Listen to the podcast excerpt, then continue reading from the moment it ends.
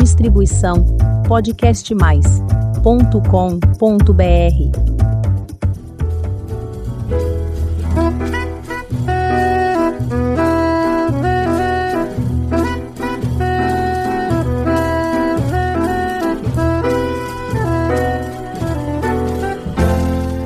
Olá, eu sou Elizabeth Junqueira do canal Avosidade. No da sala, diante da mesa, no fundo do prato, comida e tristeza, a gente se olha, se toca e se cala e se desentende no instante em que fala. Medo, medo, medo, medo, medo. Cada um guarda mais o seu segredo, sua mão fechada, sua boca aberta, o seu peito deserto, sua mão parada, calada, selada e molhada de medo. Pai na cabeceira, é hora do almoço. Hoje nós vamos conversar com a Cláudia Wagner. Ela é advogada, consteladora sistêmica, mediadora de conflitos com olhar sistêmico. Não é isso, Cláudia? E ainda teremos a companhia da jornalista Ana Magalhães, que vocês já estão acostumados aqui no seu canal de podcast. Cláudia, tudo bem? Muito obrigado por nos receber.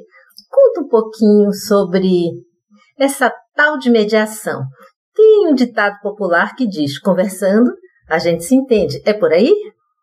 É por aí. Muito obrigada pelo convite, pela participação. É um prazer estar aqui falando de quem eu mais gosto de falar, que são sobre os nossos idosos, né? Quando eu falo os nossos idosos é porque eu é, não deixo de associar os idosos do meu próprio sistema familiar como os idosos do sistema maior que é o nosso país, enfim, é, todos os idosos. A mediação de conflitos, um olhar sistêmico para os conflitos entre os idosos e seus familiares, ela objetiva um, um olhar sistêmico sobre o conflito. Então, através das técnicas da mediação e assomando-se a isso o olhar sistêmico, nós conseguimos fazer com que o conflito se mostre a que, que ele está a serviço, né? O que, que ele vem trazer. E aí, todos os envolvidos no conflito podem falar e serem ouvidos, mas é, o autor, né, a pessoa mais importante desse processo é o idoso, inclusive é, no seu papel importante hierárquico, que é aquele que veio antes. E aí é, a gente vai olhar para qual é o conflito que o idoso traz, ou, muitas vezes, que os filhos ou irmãos, ou enfim, parentes dos idosos trazem envolvendo os idosos.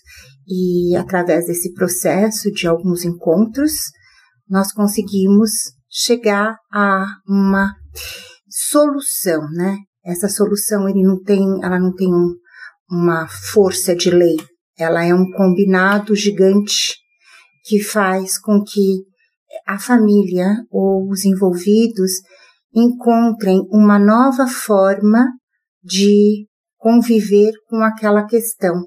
Então, tem um direcionamento positivo para a questão.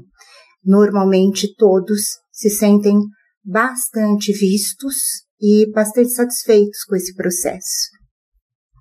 Cláudia, você falou agora sobre a posição hierárquica dos mais velhos.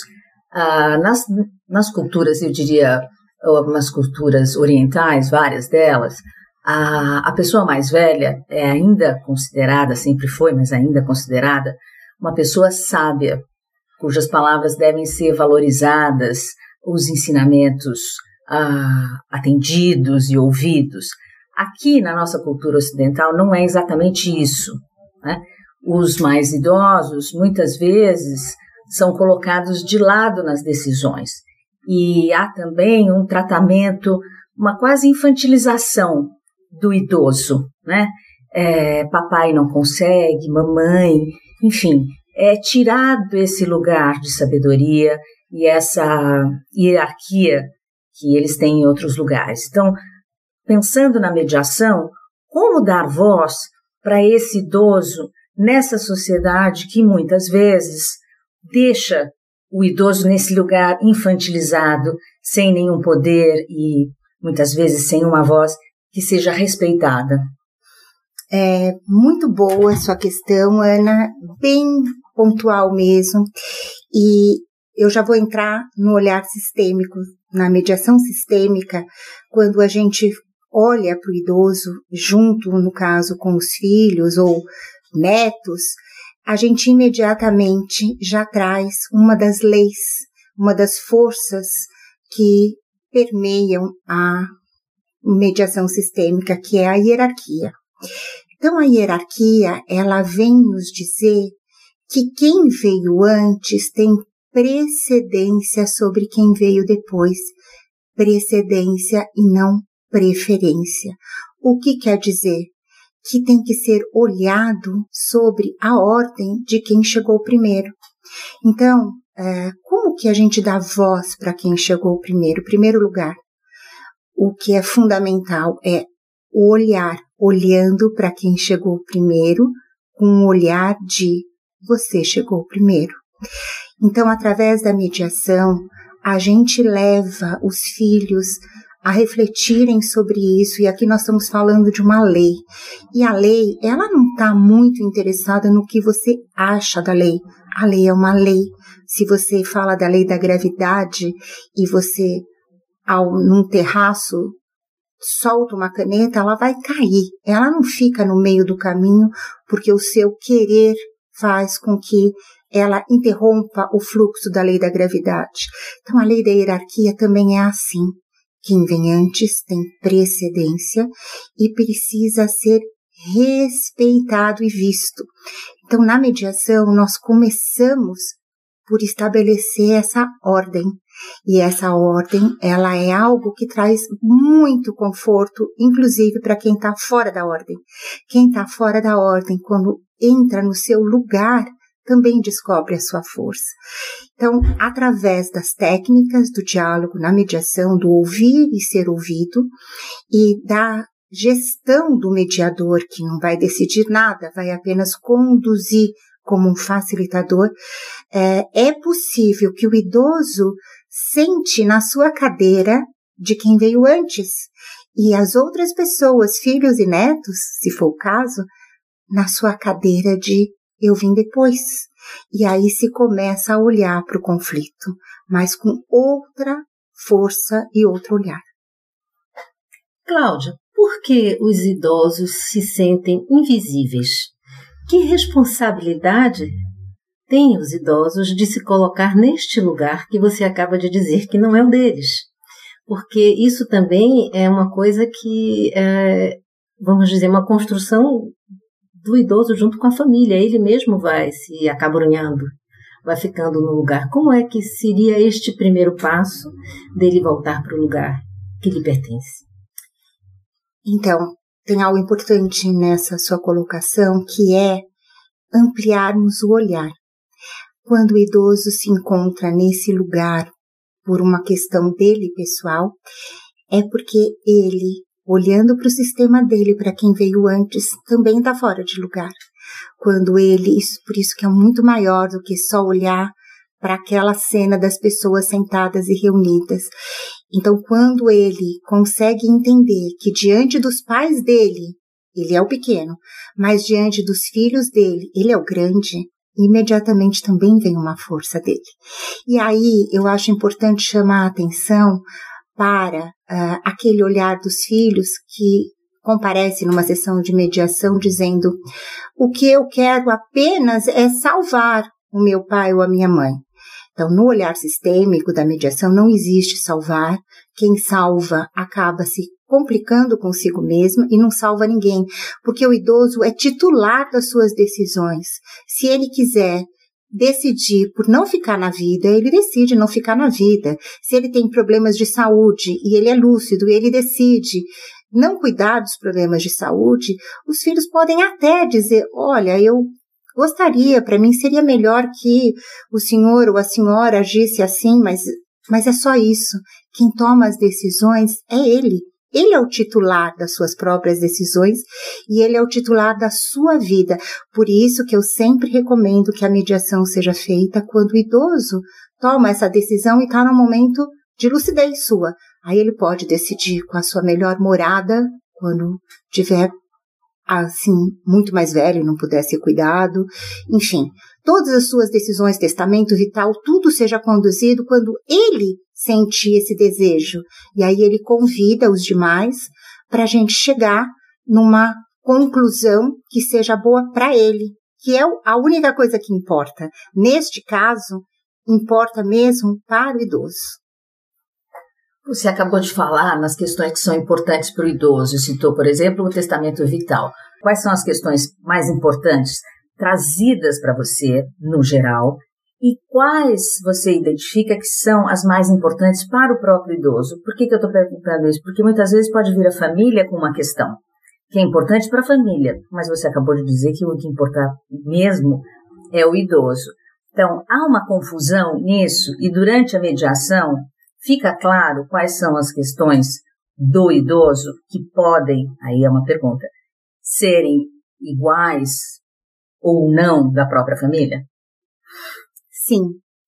É, durante a mediação, às vezes na própria primeira sessão já fica claro o que, que realmente importa e incomoda o idoso. Na sua grande maioria, o idoso, quando ele se aproxima, né, de um, um tempo interno, que é o tempo que a alma dele manda uma mensagem de que o tempo está se esgotando, ele começa a se preocupar com algumas questões quando ele está no juízo dele normal, quando ele não está ainda é, com nenhum comprometimento das suas faculdades, ele se preocupa com quem vai cuidar de mim, né? E quando eu digo cuidar de mim, é me conduzir caso eu tenha um comprometimento motor, um comprometimento mental, como vai ser o meu longe viver nesse sentido. E ele tem muita preocupação nesse momento de não sair da sua casa, que é o seu reino, é o seu trono, é o seu lugar de poder. E é muito interessante como os filhos, eles acham no lugar deles que eles têm a melhor decisão para o idoso. Ai, vai ser melhor ir para uma casa tal que de cuidados, um lar de longa permanência, uma instituição de longa permanência, ou vai ser melhor ele vir para a casa dos filhos e nós vamos fazer um rodízio. E isso é muito sério, porque na, normalmente as questões que eu sou procurada é, são muito para estabelecer a moradia, é, porque o idoso ele tudo o que ele quer é ter o seu canto, é ter a sua, o que que tem atrás disso? A sua privacidade e a sua humanidade garantida e respeitada. Então essa é uma questão bem importante. E claro que a gente vai ouvir todos os dizeres, né? Mas é muito importante que nesse sentido o idoso seja completamente respeitado, seja pela hierarquia, seja porque a vida é dele, e o como ele quer viver também é dele. Outra questão super importante, né, que aparece muito é a questão de como que vai se dar a finalização da minha vida. E se eu tiver um problema e for ficar ligado em aparelhos. Eu já tratei de casos, e aqui não mencionando o nome de ninguém, por isso que eu posso me permito falar, é, de pessoas que querem deixar claro para os filhos que eles não querem a sua vida prolongada. E é muito interessante como na mediação, imagina se não tivesse a mediação antes. Alguns filhos falam, mas eu não quero, eu quero que ele viva até o fim, porque é contra os meus princípios. Se esquecendo completamente que os seus princípios, nesse caso, não têm absolutamente nada a ver com a vida de outra pessoa que são seus pais. Então, a questão da finalização da vida, que hoje em dia existe a possibilidade do testamento vital, mas alguns idosos não fazem o testamento vital. Então chega numa hora, se tem dois filhos, um pode se posicionar por não, vamos interromper a vida porque está demais para ele esse sofrimento, mas às vezes o outro fala, doutor, eu não quero, eu quero que meu pai e minha mãe fiquem ligados em aparelhos até que a vida se cesse. Então, muitos idosos querem conversar sobre isso antes.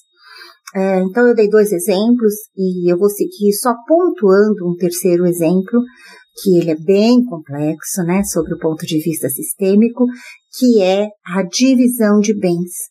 Às vezes, um idoso quer beneficiar um dos filhos ou alguém porque ele assim deseja, porque no juízo de valores dele, ele tem essa intenção, porque sobre o olhar dele, ele acha, ou ela, né, que o filho, este filho vai precisar mais da sua ajuda, entre aspas. Então, ele se antecipa a qualquer tipo de eh, documento e de letra da lei, e ele só fala: Eu quero falar sobre a minha vontade de forma amigável com vocês, meus filhos.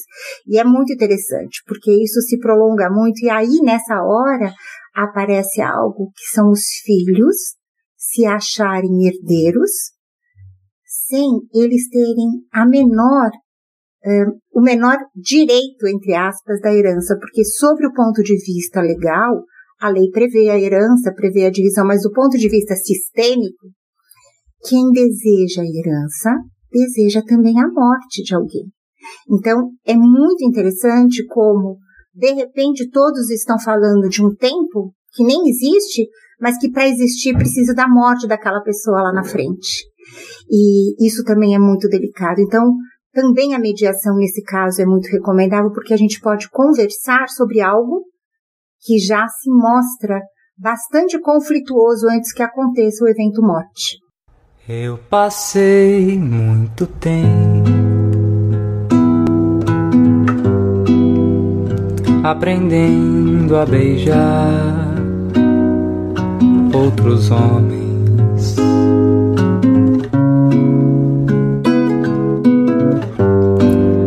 Como beijo meu pai.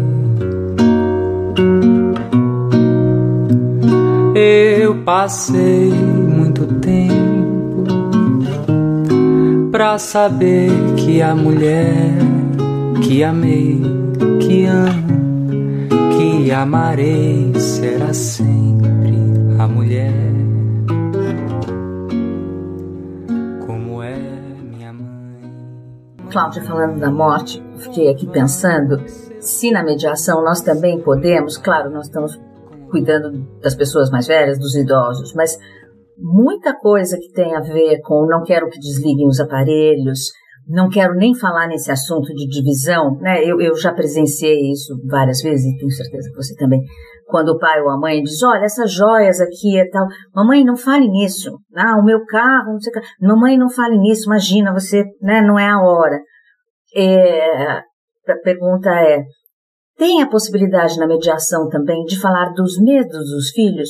Porque muitas vezes ao não querer desligar o aparelho, ao não querer conversar, é o medo de, da, da orfandade. Né? E isso não importa muito se você tem 10 anos ou 50 anos. Como, como é isso? Como essa, essa perda que os filhos estão sofrendo? E isso pode ser bem trabalhado, pode ser dito, porque é uma coisa muito impactante. É muito bonito isso que você falou, Ana. Sim, eu pessoalmente considero que esse é o ponto mais relevante numa conversa de mediação, num processo de mediação, onde todos expressam é, a sua, o seu medo de vir para o polo ativo.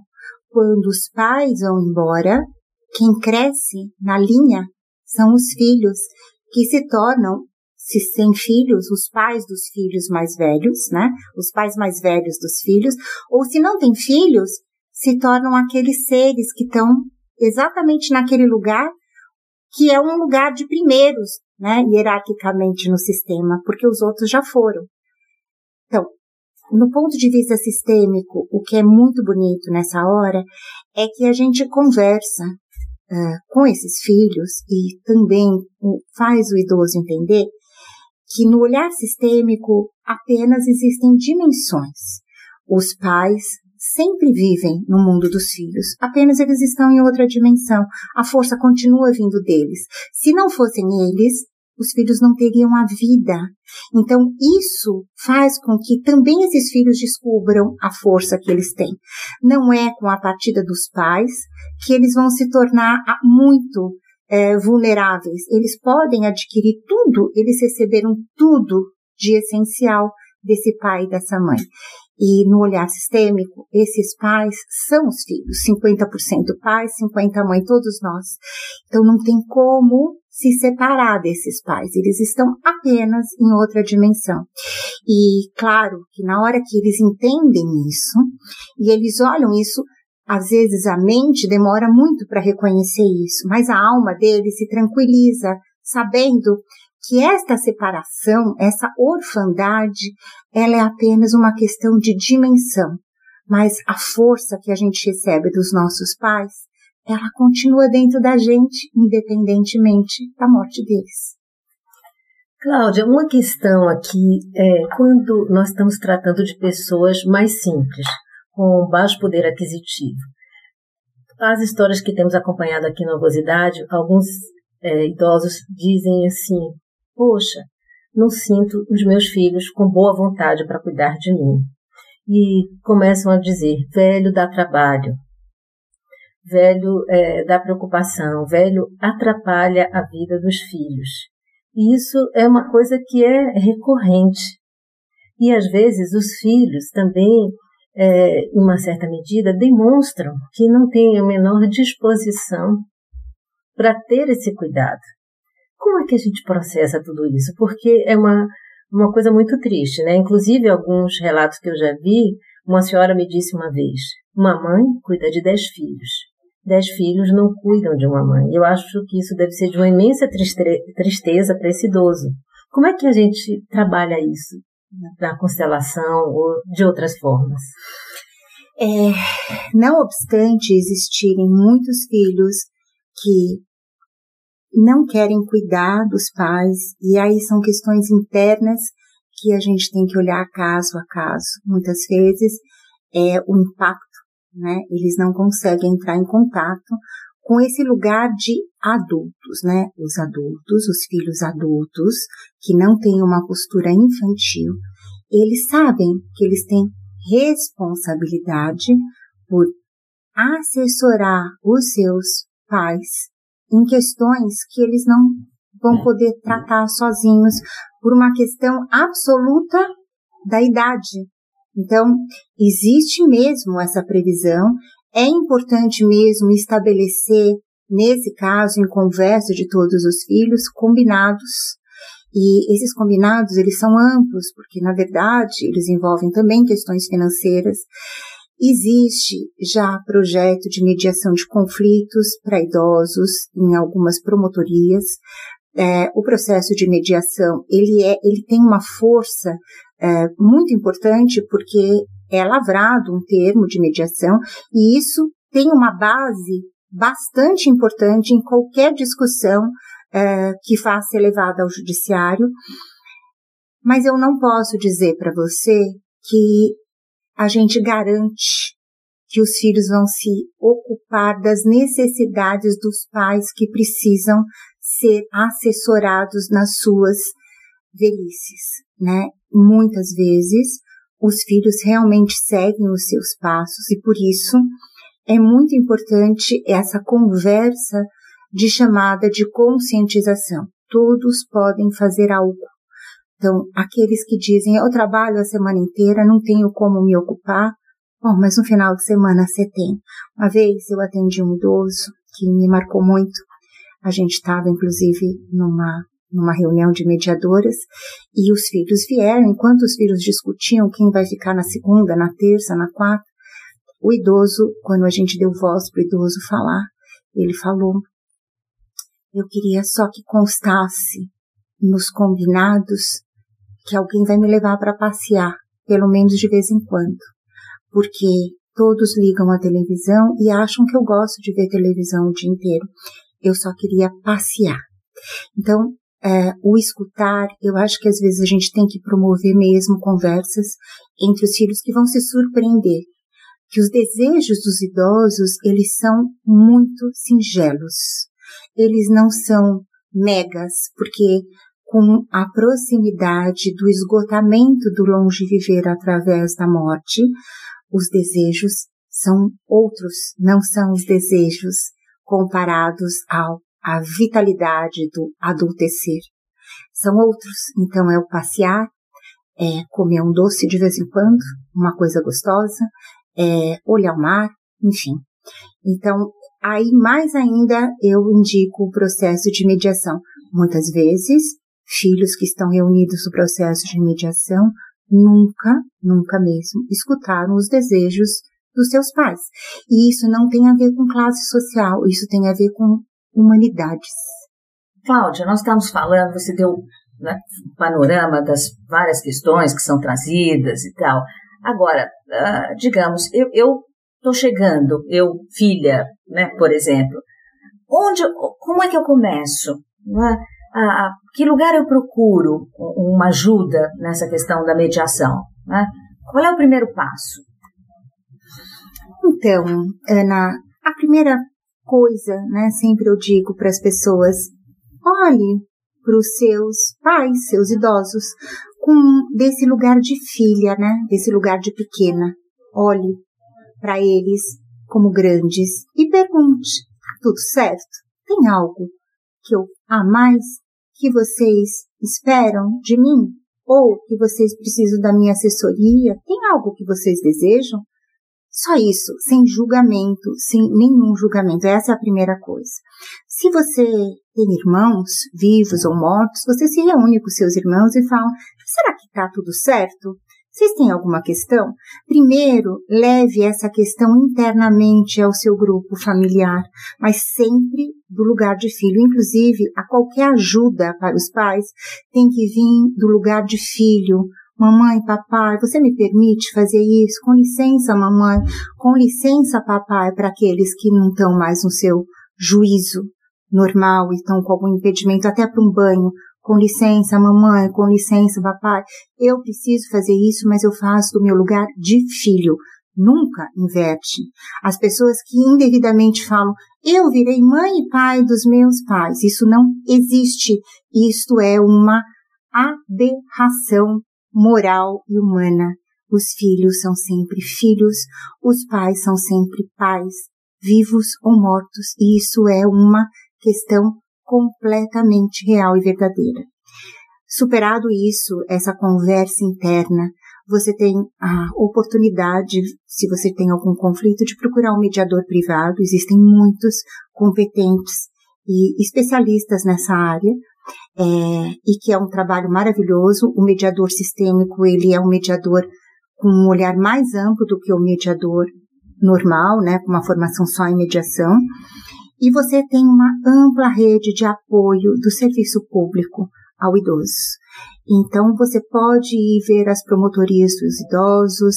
É, esse trabalho, ele estava disponível antes da pandemia. Eu não sei como ele está hoje, eu confesso para vocês, mas a gente estava muito avançada. Existem muitas pessoas que têm um olhar dedicado às questões dos idosos. Mas nunca se esqueça, olhe para tudo isso do seu lugar e não do lugar deles. Eles sabem, os idosos, o que eles querem e o que eles não querem. Cláudia, que conversa maravilhosa essa sua, nossa, aqui junto com a Ana Magalhães. É, eu quero que você fique à vontade para dizer sua mensagem aqui de encerramento nossa, é uma pena, né, da nossa conversa, é, tanto para o idoso quanto para os seus filhos. Qual é a sua palavra para eles? Então, eu, é, eu vou recomendar fortemente que os filhos se aprofundem nesse lugar de filhos e eles vão descobrir uma força incrível, porque esse é o lugar de força. Quando a gente sai do nosso lugar querendo ocupar o lugar de outro, a gente perde a força e a gente se enreda. A nossa vida não vai para frente.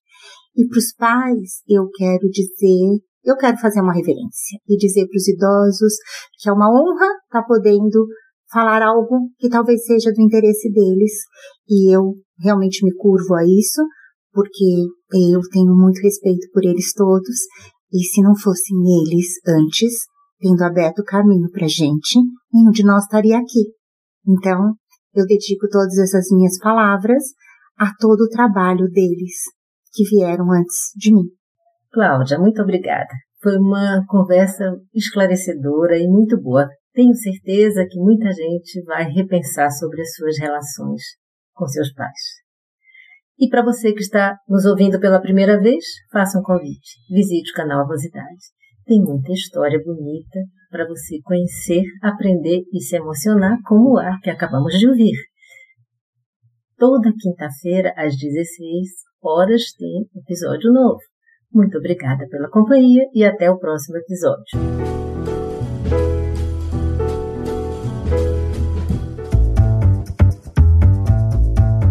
Distribuição podcastmais.com.br